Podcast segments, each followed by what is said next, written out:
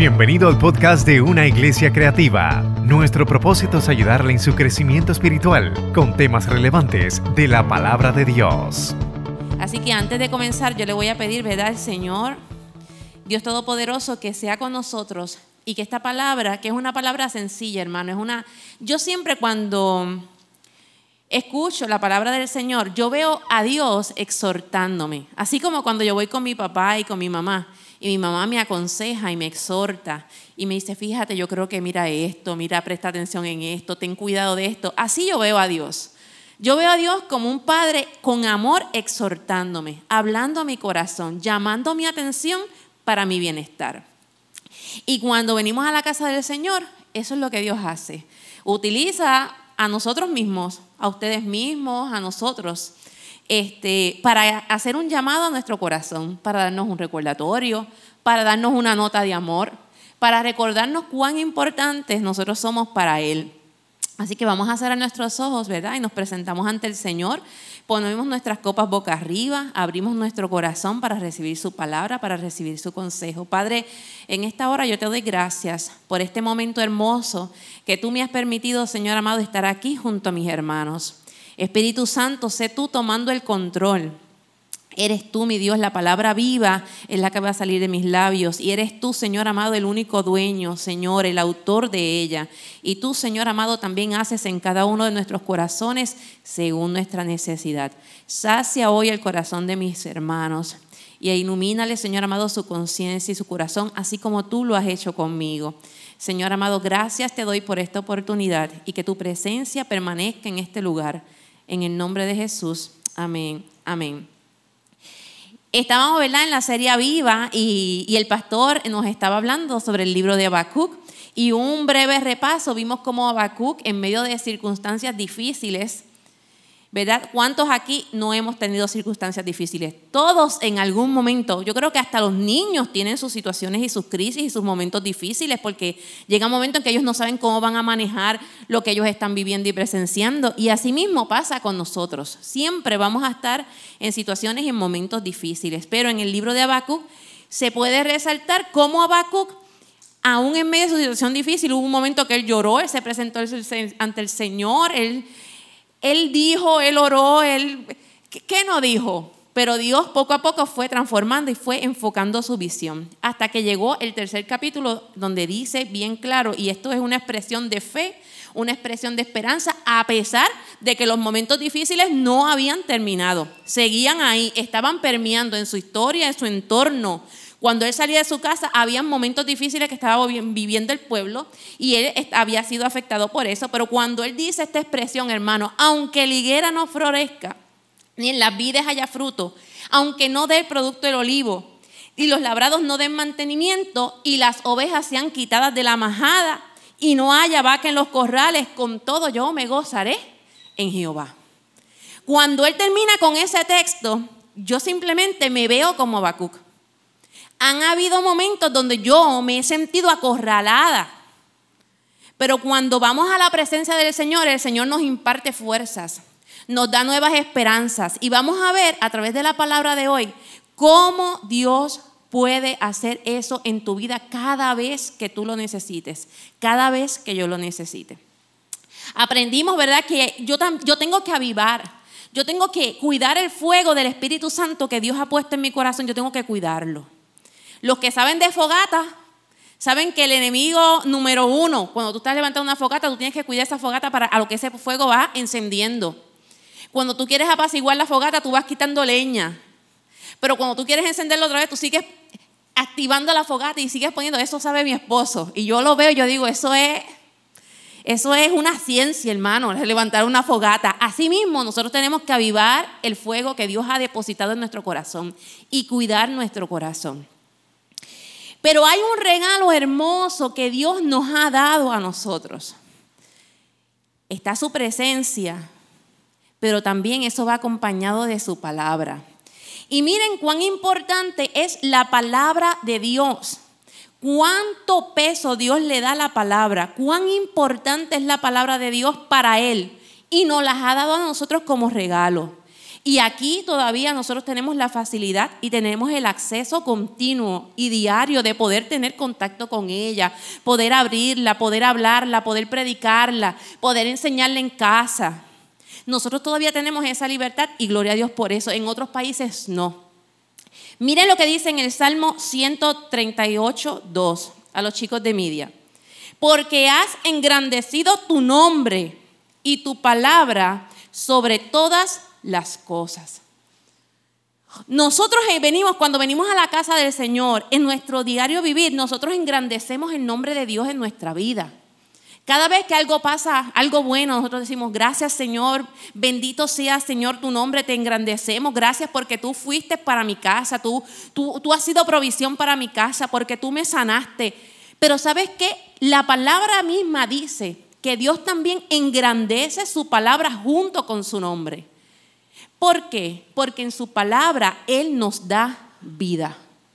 Y es importante que nosotros mantengamos ese marco en nuestra mente. Muchas veces queremos tener experiencias con el Señor. Y el Señor venimos aquí, nos gozamos y oran por nosotros y, salimos llenos de fuego. Pero cuando nosotros salimos a la calle, cuando nosotros nos levantamos por la mañana y nosotros nos levantamos, nos ponemos nuestro uniforme del trabajo y tan pronto salimos por la puerta de la casa, nosotros empezamos a recibir cosas que nos lastiman nuestro corazón, malas noticias. Es más, no tenemos ni que salir de nuestra casa. Nada más comprender la televisión y tú pones el noticiero, ya ahí tu corazón empieza a ser lastimado con malas noticias. Sales y te encuentras, y yo a veces no quiero ver noticias. Y cuando yo voy al lugar de mi trabajo, la gente viene y me trae las cosas que están pasando. Me traen las malas noticias, lo que escucharon en la radio, lo que pasó en el puente, pero tú no oíste. Yo trato de cuidar mi corazón, pero aún así me llegan malas noticias. ¿Y qué pasa cuando yo trato de cuidar mi corazón, pero me llegan malas noticias? Pues ahí es que interviene el papel importante de la palabra de Dios. Porque cuando antes de yo salir de mi casa y en mis noches, antes de acostarme a dormir, yo busco la palabra de Dios. Yo tomo alimento para mi alma. Esa palabra, vamos a ver más adelante que eso tiene un, papel importante porque no tan solo nosotros la leemos, la llevamos a nuestra mente, la llevamos a nuestro corazón, procuramos vivirla y la palabra tiene una producción en nuestro cuerpo hermosa, hermano, hermosa. Hay hombres que saben la palabra del Señor, pero la pueden recitar, pero no la creen. Y el incentivo aquí para que la palabra de Dios cobre vida en nosotros es la fe. Y el Espíritu Santo, junto con nuestra fe avivada y la palabra, es el compuesto fenomenal y extraordinario que Dios ha permitido para que nosotros estemos preparados para llevar nuestra vida diaria. ¿Qué es la palabra de Dios? Bueno, cuando vamos a, a, separar la palabra en griego, mira, la palabra es logos. ¿Y qué es logos? Logos es la expresión de una idea completa escrita. Pero no se queda ahí. No es una palabra, no es una idea escrita, sino que va tomada de la mano con algo que yo sé que ustedes han escuchado, esta frase que se llama rema. ¿Y qué es rema? Rema es una palabra específica inspirada por Dios, por el Espíritu Santo, como respuesta o guía para guiarnos en medio de una situación. Para el hombre común que no le da la prioridad a este libro, es simplemente una palabra escrita. Pero para los que tenemos el aditamento de la fe, los que tenemos y hemos sido llenos por el Espíritu Santo, los que nos ponemos ante Dios todos los días y nos presentamos ante Dios, sea cual sea nuestra situación, esta palabra cobra vida porque entonces viene a ser la que nos guía en nuestra vida. La que en medio de nuestra situación es capaz de darnos refrigerio. Usted sabe, bendito, cuando alguien en casa está cortando el pasto, y los que han ido a casa saben el, el montón de patio que hay.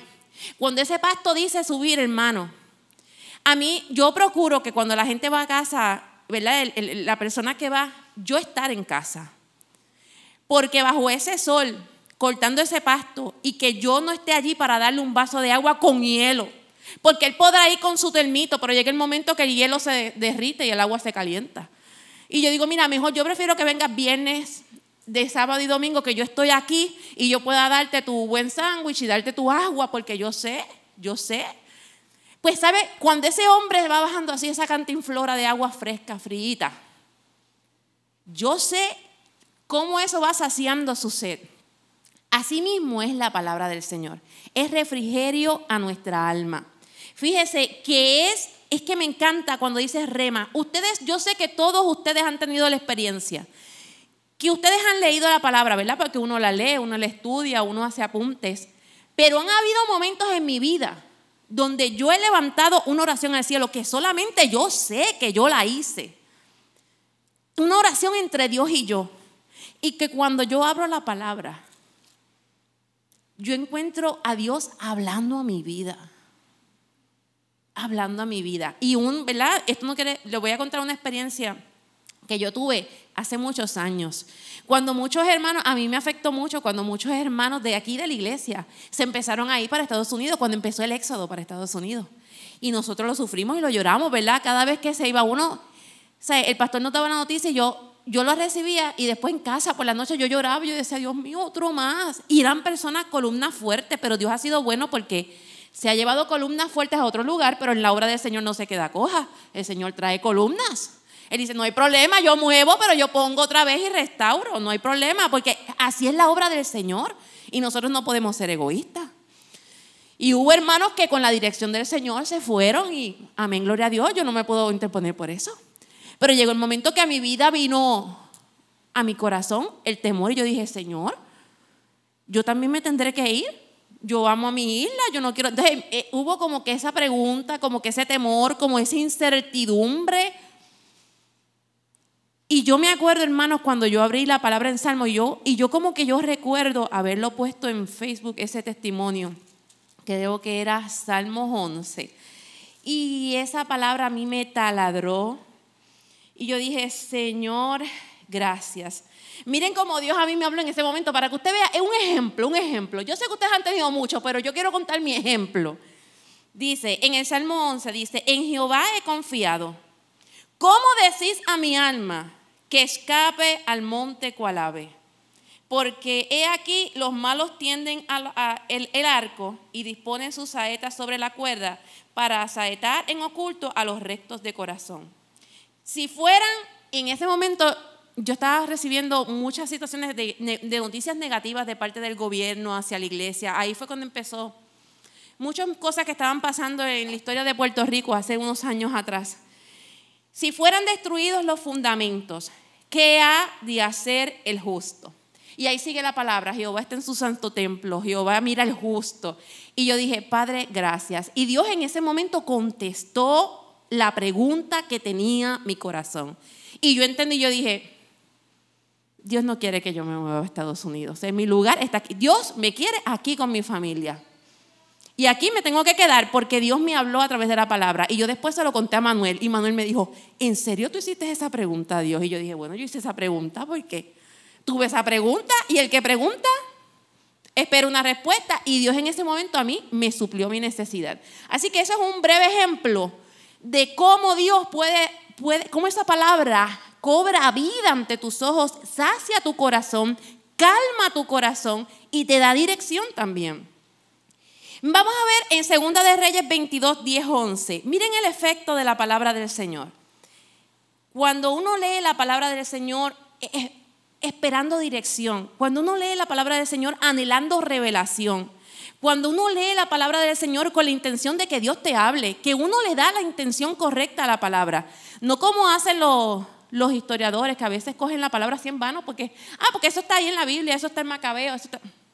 Entonces no sé qué uno dice, no, pero vamos a darle sentido correcto a la palabra del Señor. Miren lo que dice en Segunda de Reyes 22, del el, el 10 y el 11. Dice, asimismo el escriba Safán declaró al rey diciendo, el sacerdote Hilcías me ha dado un libro. Y lo leyó Safán delante del rey. Y cuando el rey hubo oído las palabras del libro de la ley, rasgó sus vestidos. En el capítulo 23, 3 dice, y poniéndose el rey en pie junto a la columna, hizo pacto delante de Jehová, de que irán en pos de Jehová y guardarán sus mandamientos, sus testimonios y sus estatutos con todo el corazón y con todo el alma, y que cumplirán las palabras del pacto que estaban escritas en aquel libro. Y todo el pueblo confirmó el pacto. Ahí podemos apreciar nosotros cuando una persona busca y ve y lee la palabra del Señor con la intención de que, espérate, esto es algo sagrado. En este caso era el rey Josías. Y le traen un libro que estaba en algún lugar escondido. Pero dice que Josías era un hombre que agradaba al Señor. Y era un hombre que quería agradar al Señor. Y cuando él empezó a leer lo que venía para el pueblo, el juicio que iba a venir. Y él dice que él empezó a llorar y rasgó sus vestidos. Pero no se quedó llorando. No se quedó llorando. En el capítulo 23 dice que él tomó acción sobre esa palabra. Él dijo, no, no, no, no, no, no, no, búsquenme al pueblo. Y aquí vamos a llegar a un acuerdo, aquí vamos a tomar una decisión. Y ahí, ahí nosotros vemos que ese hombre no tan solo recibió la palabra, sino que también la, la palabra viva lo llevó a tomar acción. Vamos también a Nehemías 8, del 1 al 3. Estamos pidiendo avivamiento, hermano. El avivamiento también viene por el conocimiento de la palabra del Señor. Miren, en Nehemías 8, 1 al 3 dice, y se juntó todo el pueblo como un solo hombre en la plaza que está delante de la puerta de las aguas. Y dijeron a Esdras, el escriba, que trajera el libro de la ley de Moisés, la cual Jehová había dado a Israel. Y el sacerdote Esdras trajo la ley delante de la congregación, así de hombres como de mujeres y de todos los que podían entender el primer día del mes séptimo. Y leyó en el libro delante de la plaza que está delante de la puerta de las aguas desde el alba hasta el mediodía. Todos ellos parados ahí, escuchando la palabra del Señor. En presencia de hombres y mujeres y de todos los que podían entender. Y los oídos de todo el pueblo estaban atentos al libro de la ley.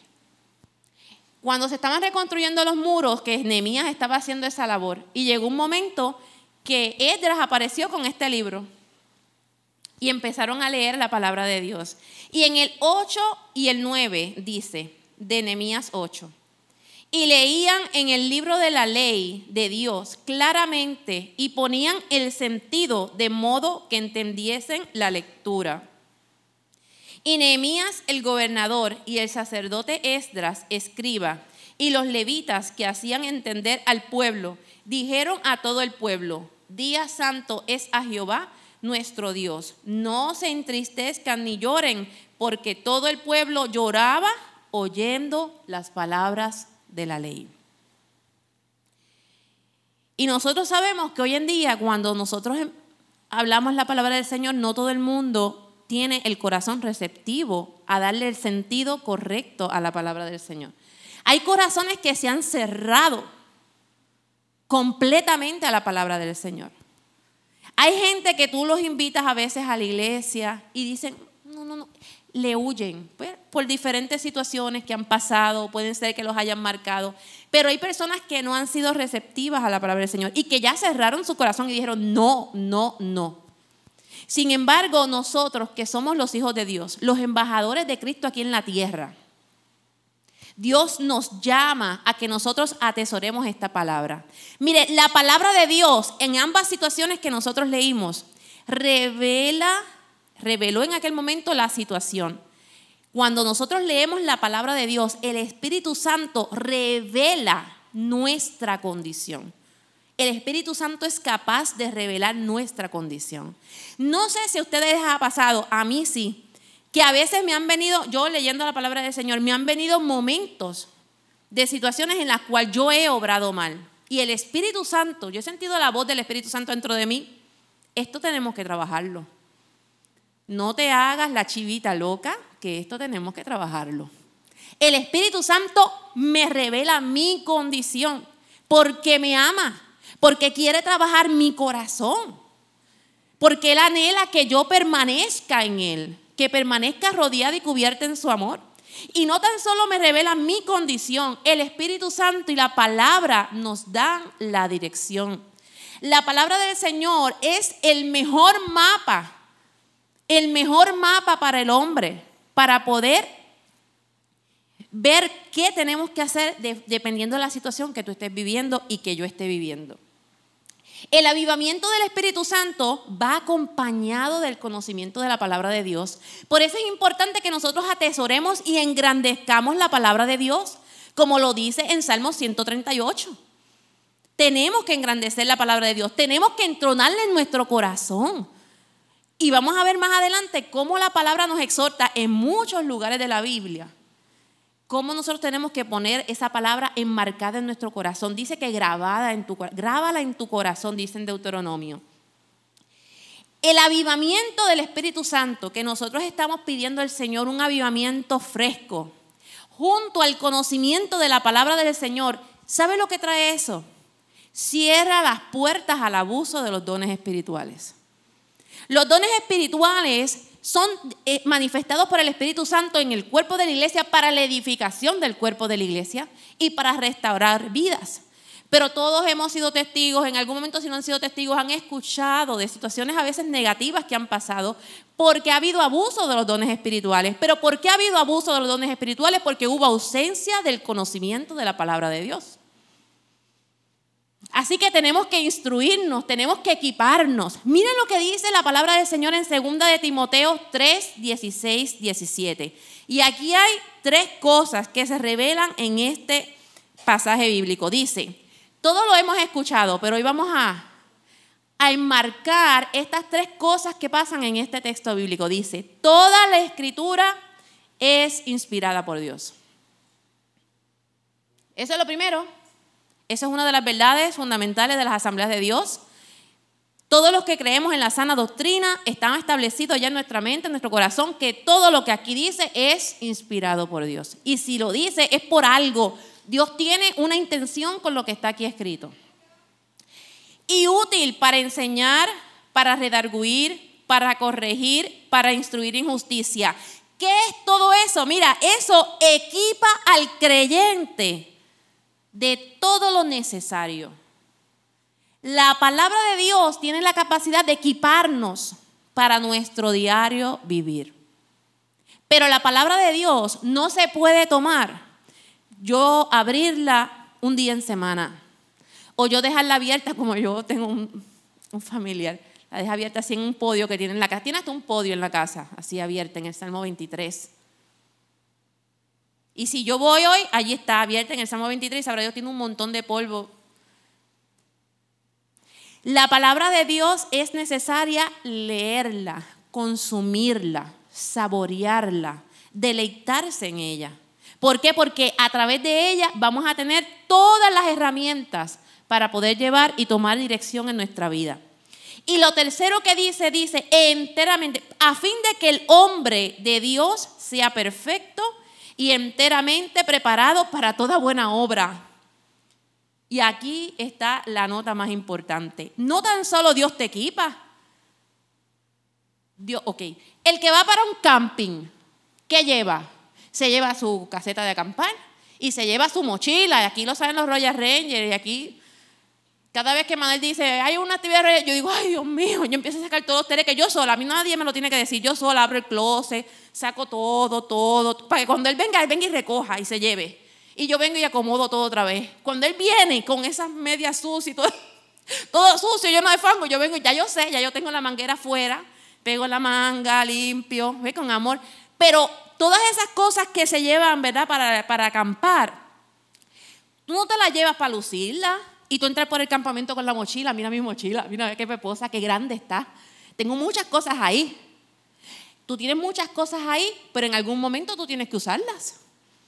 En algún momento tú tienes que abrir la mochila, tú tienes que buscar leña, tú tienes que abrir tu caseta de acampar. todo lo que tú tengas en esa mochila, tú tienes que utilizarlo. Pues sabes qué? Así mismo, la palabra nos instruye, nos enseña, nos moldea, nos exhorta para darnos herramientas, porque en algún momento tenemos que abrir la mochila.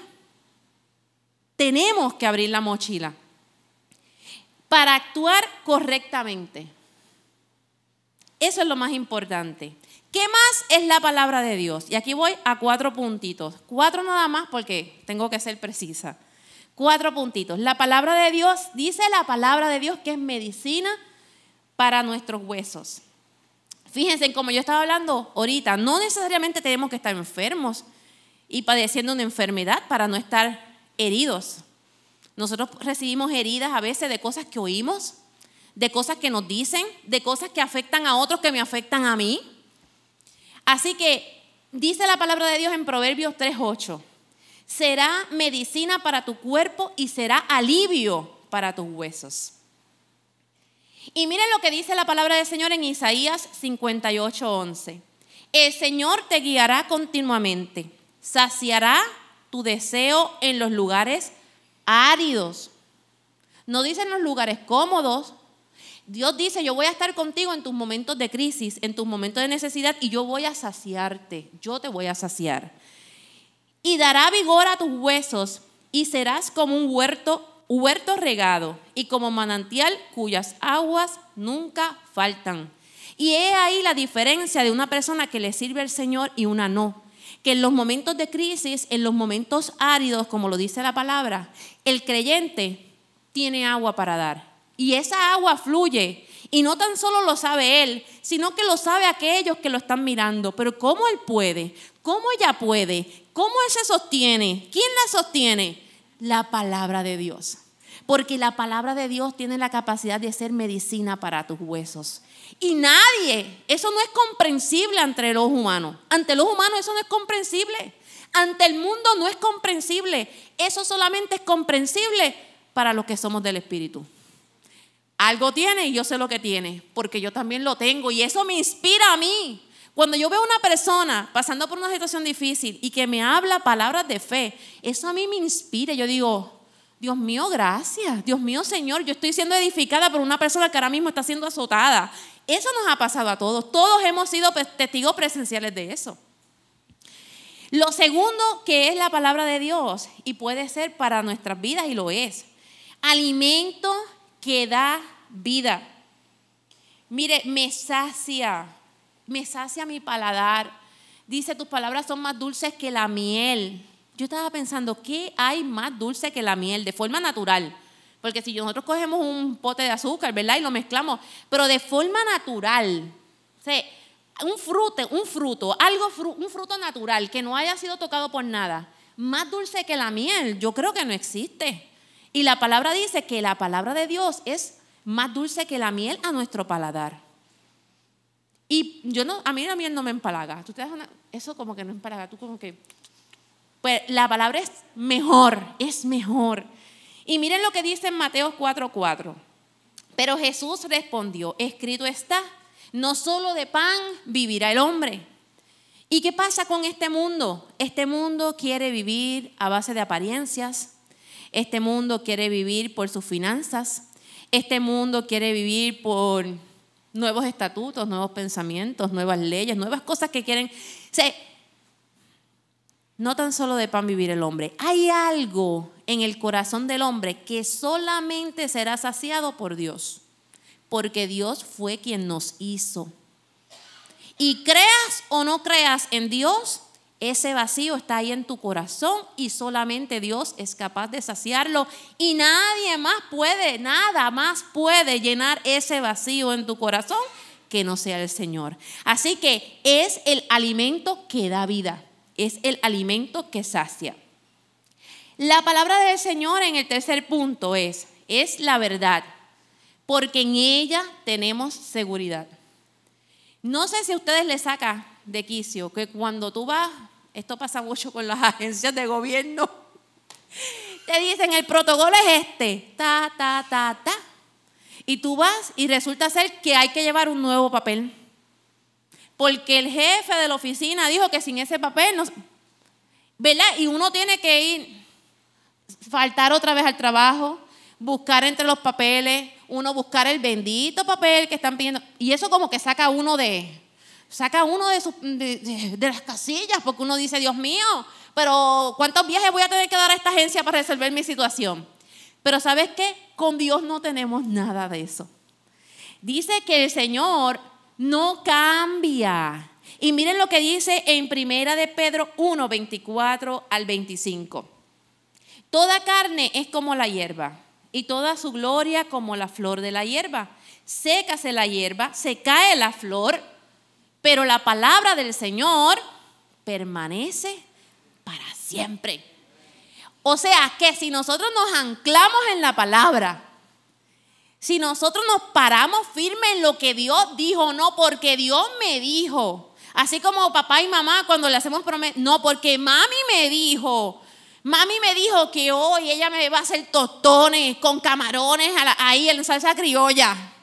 Y cuando llega mami, oye mami, ¿qué tú vas a hacer hoy? Camarones en salsa criolla. ¿Viste? Te lo dije. Camarones, ella me lo dijo. Pues así mismo es Dios. Y nosotros fallamos, ¿verdad? A veces cumplimos, decimos cosas y no puedo, mira, no puedo porque llegué tarde, no puedo cocinar hoy. Traje hoy de, de, de church. Pero Dios no. Dios no. Dios dice, no, no, no, no, no. Lo que yo dije, yo voy a hacer. Si está escrito, yo lo voy a hacer. Si yo te lo hablé, si yo te lo, yo lo voy a hacer. Dios lo va a hacer. Dios lo va a hacer. Mire, y no se sienta mal. A mí me ha pasado que Dios me ha dicho muchas cosas. Y a veces yo ay, Señor. Y a mí se me, como que se me da amnesia repentina. Y tengo a Manuel al lado mío. Pero tú no te acuerdas cuando Dios a ti te habló. Y me da ese codazo que yo digo, ay Manuel, tú siempre con tus cosas. y me para el show enseguida. Me para el show enseguida y yo, Señor, gracias, perdóname. Señor, perdóname. Perdóname. Y le tengo que pedir perdón a Dios porque Él me recordó que Dios a mí me había dicho y me dice, y tú no has visto, y tú no viste cuando Dios hizo esto, tú no ves, y tú no ves. Entonces yo me quedo como que, Señor, perdóname, porque si Dios dice, Dios lo va a hacer. Mire, en Santiago 1.17 dice, toda buena dádiva, todo don perfecto proviene de lo alto, desciende del Padre de las Luces, con el cual no hay cambio ni sombra de variación. Lo que Dios dice, Dios es. Si nosotros nos cimentamos en la palabra de Dios y sabemos lo que ya Él dijo, Muchos temores no van a tener que llegar a nuestra vida. Y si llegan, rápido los esquipiamos con la palabra. Decimos, ¿sabes qué? Podré tener temor, pero tengo también una palabra que vive en mi corazón que Dios dice esto, esto y esto. Y usted sabe cómo se ve ese pensamiento así. Cuando venga el miedo que paraliza, y yo se lo digo, hermano, créanme, yo he tenido muchas luchas así. Y yo hoy lo estoy predicando y puede ser que mañana vuelva otra vez a abrazar algo de temor en mi vida. Pero por la mañana y por el día yo me voy a encargar de recordarme a mi corazón lo que mi Padre dijo sobre mí. Y eso se va instantáneamente. Eso, el enemigo se tiene que ir, el pensamiento negativo que te pueda venir se tiene que ir porque la palabra del Señor dice, salte, que mi lugar yo sé cuál es, porque la palabra de Dios me lo dijo. Y el cuarto punto, ya con esto vamos terminando, dice, me permite ver mi caminar y evaluarme para dar pasos seguros. Todos los días tenemos que comer, ¿cierto o no? Si no comemos nos debilitamos. ¿Cuántos aquí beben café por la mañana? ¿Cuántos? El café no nos puede faltar. Si yo no bebo café por la mañana, ya como a las dos y media, tres, ya yo tengo como un pequeño dolorcito de cabeza. Y Manuel me dice, ¿tú bebiste café? Y yo no, no pude hacer. Eso es, me doy un traguito de café y eso se va instantáneamente. Todos aquí, ¿verdad? Que la mayoría. El que no beba café no tiene excusa. Usted se tiene que peinar todos los días, ¿correcto? ¿Verdad? Todos los días nos tenemos que peinar, todos los días nos tenemos que preparar para salir de nuestra casa, porque imagínese, salir así, embarazado, y que la gente nos vea y diga, pero ¿qué es esto? ¿Qué te pasó? ¿No te peinaste hoy? Es qué vergüenza, ¿verdad? Yo imagínese yo con este peste, pero no estaba así por la mañana, hermano. ¿Sabe qué? Así como nosotros tenemos que hacer todas esas cosas diariamente, así nosotros tenemos también que aprender y buscar de la palabra del Señor diariamente. ¿Por qué? Porque es, es vida. La palabra del Señor es tu fortaleza, es en la que tú te cimientas. Que cuando te vengan a temblar el piso, tú, te acuerdas y tú dices, yo estoy en la parada en la palabra de Dios. A mí nadie me puede mover. Miren lo que dice en 2 de Pedro 1, 18, 19. El 19, perdóname. Y así tenemos la palabra profética más segura, a la cual ustedes hacen bien en prestar atención como a una lámpara que brilla en lugar seguro. En un lugar bien oscuro, bien oscuro, bien oscuro, se prende un poquito de luz y tú estás pendiente a que esa luz no se apague estás pendiente a que no se apague porque tú estás dependiendo de esa luz para poder caminar. Asimismo debe ser la palabra del Señor, el Espíritu Santo en nuestra vida. Esa luz encendida que nosotros estemos pendientes todo el tiempo, que no se apague en nuestro corazón. Cuando damos el lugar que corresponde a Dios en nuestra vida, escúchate esto. A ver si ustedes no se acuerdan de esto. Nadie te podrá hacer frente todos los días de tu vida como estuve con Moisés, estaré contigo. Mira, si tú me pones en, tu primer lugar, yo no te dejaré ni te desampararé. Esfuérzate y sé valiente. Solamente esfuérzate y sé muy valiente para cuidar de hacer conforme a toda la ley.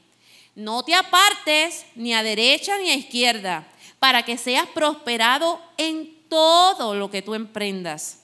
Nunca se aparte de tu boca este libro de la ley, sino que meditarás en ella de día y de noche, para que la guardes y hagas conforme a todo lo que esté escrito, porque entonces harás prosperar tu camino.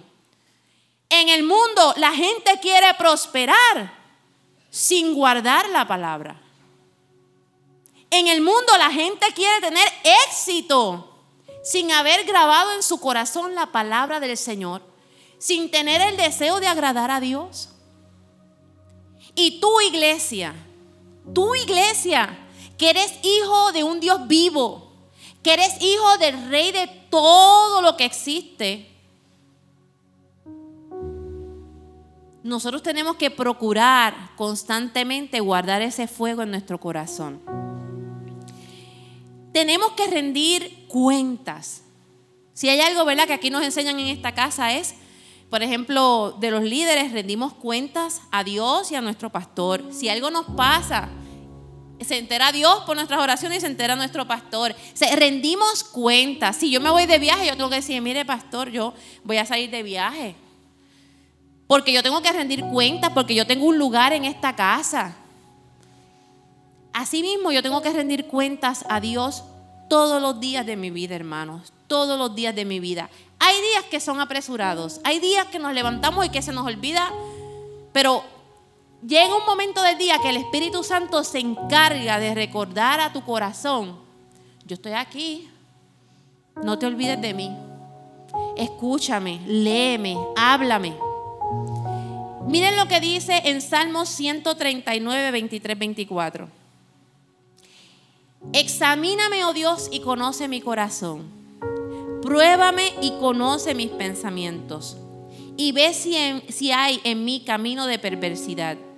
Guíame en el camino eterno. Todo conocimiento, amados hermanos, conlleva una responsabilidad. Todo conocimiento. Y nosotros que conocemos la palabra del Señor, y anhelamos agradar al Señor y nosotros la palabra nos dice cómo nosotros debemos proceder ante cada situación en nuestra vida. ¿Sabes que hay una responsabilidad que Dios nos delega a nosotros? Sea cual sea tu posición. Seas padre, seas madre, seas tití, seas abuela, seas hijo. Hay una responsabilidad que recae sobre ti. En Deuteronomio 6, 6, 8 dice, Graba en tu corazón estas palabras que hoy te he dicho. Pero no tan solo las graves, continúa diciendo, incúlcalas a tus hijos. Háblales de ellas cuando estés en casa, cuando vayas de camino, cuando te acuestes, cuando te levantes. Átalas a tu muñeca como un signo y llévalas en tu frente como una señal. ¿Cuál es la responsabilidad? No tan solo yo quedarme con lo bueno de la palabra. Yo tengo que impartir, yo tengo que exhortar, yo tengo que hablar. ¿A quiénes? A los que me rodean. En mi casa, primeramente, son mis hijos, mi esposo. Cuidar de ellos, ¿cómo? Recordándoles la palabra. Así como Manuel me la recuerda a mí, yo solo tengo que recordar a él. A mis hijas constantemente, y ellas lo saben. ¿Estás leyendo la palabra? ¿Qué libro estás leyendo hoy? ¿Qué estás oyendo? Tú hablas con Dios, estás orando. Antes del examen, tú oraste. Es mi responsabilidad como mamá cimentar eso en sus corazones. Ah, está difícil, vamos a orar. Y ahí mismo orar. ¿Tienes dolor? Vamos a orar. Te puedes beber la pastilla, pero vamos a orar. Te puedo buscar el pan caliente, pero vamos a orar. ¿Tienes dolor de espalda? Vamos a orar. Es mi responsabilidad. Y así mismo, como yo la tengo, ellas también lo tienen. En la escuela, cuando llegue una situación con un amigo, sabes que yo conozco y yo sé cómo tú te puedes sentir, pero esto es lo que dice la palabra de Dios. Yo, todo el mundo tiene su responsabilidad. Todo el mundo. Si todo el mundo cumple con la responsabilidad que nos dice la palabra, si todo el mundo, y fuera algo, como dicen en Estados Unidos, que lo ponen en los billetes, in God we trust, y en esos billetes estuviera este texto, pudiera ser que este mundo estaría un tililín mejor. Si todo el mundo pudiera decir, oye, ¿qué dice en Deuteronomio 6, 6, 8? Ah, mira, dice, y que para que yo tenga éxito, yo tengo que vivir la palabra. Si la gente supiera, pero eso nos toca a nosotros. Que prediques, miren lo que Pablo le dice a Timoteo. Y sabemos, ¿verdad?, que Timoteo estaba en una situación con la iglesia, pero esta palabra la tomo yo para mí. Que prediques la palabra, que instes a tiempo y fuera de tiempo, corrige, reprende, anima con mucha paciencia. No es anima con fuerte en mano, anima con paciencia, exhorta con paciencia que e, ese fruto del Espíritu se tiene que manifestar en nosotros. A veces nosotros vemos a la gente, ay Dios mío, si por ahí no era. Y Dios mío, ¿cómo se lo digo otra vez? Con paciencia, con amor, con sabiduría, con tacto.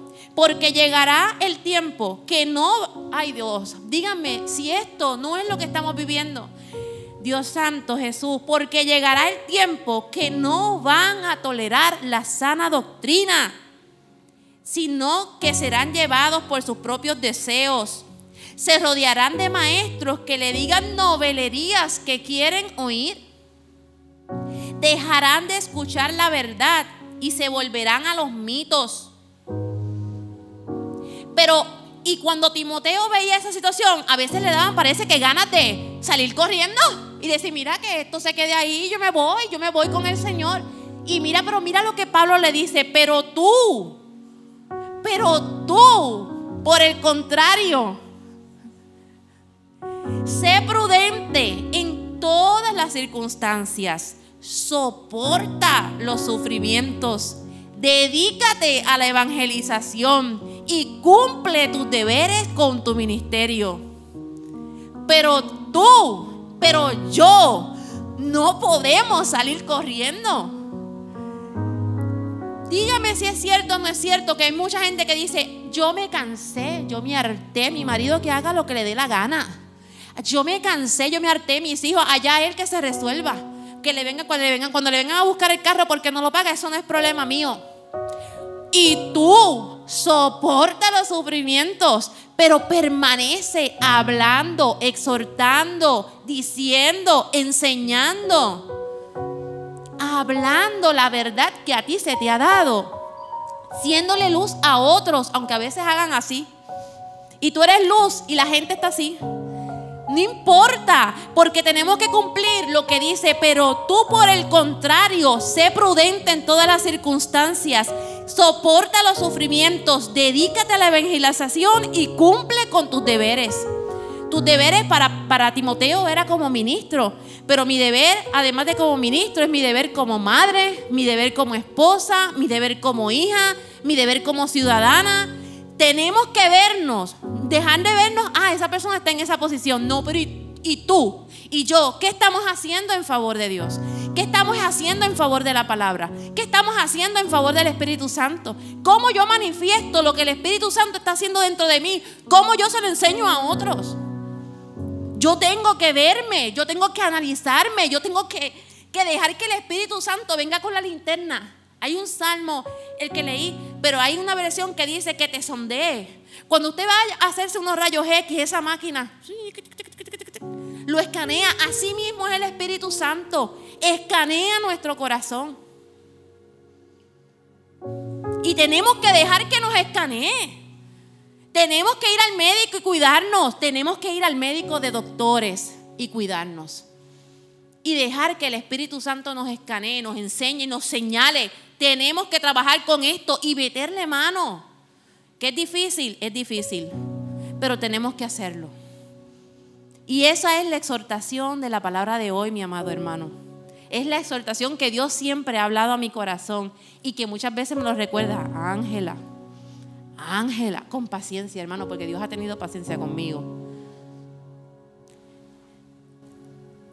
Vamos a cerrar nuestros ojos y vamos a presentarnos ante el Señor.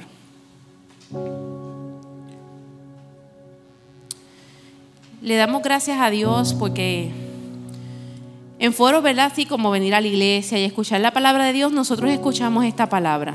Pero no podemos conformarnos con venir solamente los domingos a escuchar palabra. En tu momento de intimidad, sacar un momento propicio y decir, Señor, yo necesito que tú hoy hables a mi vida. Yo necesito que tú me dirijas en esta decisión. No tomar decisiones a lo loco. Dios quiere ser parte de tu vida, parte de tus planes y nosotros tenemos que dejarle acceso a que Él nos dirija, nos enseñe, nos moldee, nos guíe. Padre, yo te doy gracias por cada uno de mis hermanos en esta mañana. Yo te doy gracias por todos los corazones que hoy han recibido tu palabra. Espíritu Santo, tu palabra ha sido hablada, pero ahora es tu parte en obrar en el corazón de cada uno de ellos. Señor, yo te pido que esta palabra tú la hayas grabado en su corazón, así como tú la grabaste en el mío. Y te pido, mi Dios, que nos ayudemos unos a otros a mantenernos firmes en el camino. Que cuando nos veamos, oremos unos por otros, nos cuidemos. Que nosotros velemos por nuestro momento de intimidad contigo. Que no nos conformemos tan solo por nuestros momentos de reunión. Sino, Señor amado, tener un momento íntimo contigo. Un momento donde soltemos nuestras almas, donde digamos estamos desgastados Vengo aquí para que renueves mis fuerzas, Señor. Y para que cada día ellos reciban tu fuerza, Señor. Y que ellos sepan que esa fuerza que ellos tienen cada día para levantarse de su cama y salir de sus casas y cumplir con sus deberes, eres tú guardándoles, bendiciéndoles, eres tú fortaleciéndoles, Señor, para que permanezcan firmes en su caminar. Revélatele a su vida siempre en sus casas en sus hogares. Sé tu provisión, Señor. Que sus labios no cesen de honrar tu nombre en todo tiempo y en todo momento. Que ante sus hijos, ante sus nietos, tu nombre sea exaltado, eh, Señor amado, y que lo puedan ver y lo puedan apreciar así. Señor, yo te pido que tú sigas haciendo cosas nuevas en este tiempo. Puerto Rico lo necesita, el mundo lo necesita y nosotros estamos en este mundo porque tenemos un propósito divino que cumplir. Ayúdanos Ayúdanos a cumplir nuestro propósito en este lugar que tú nos has dado, en este tiempo que tú nos has dado, Señor. Porque si estamos en este tiempo es porque tú nos lo has permitido y por algo tú nos has permitido vivir en este tiempo. Gracias te doy por tus bondades, gracias te doy por tus cuidados, gracias te doy por cada uno de nuestros hermanos y por aquellos que vienen de camino y se están preparando. Te pido por ellos para que los traigas con bien. Y los que hoy salimos, Señor, que vayan con bien, que lleguen a sus hogares con bien y que el gozo de tu salvación les acompañe, Señor, en todo tiempo y en todo momento. En el nombre de Jesús hemos orado. Amén, amén. Dios me los bendiga, mis hermanos. Llévese esa palabra, tesórela en su corazón, cuídela, cúbrala y mantenga el fuego del Señor encendido. Avivados los corazones en el Señor siempre. Fuerte aplauso a Dios por la vida de la pastora Ángela. Gracias por escuchar nuestro podcast. Para conectarse con nosotros, siga nuestra página web, unaiglesiacreativa.com o en Facebook, una iglesia creativa, donde hay un lugar para cada miembro de su familia.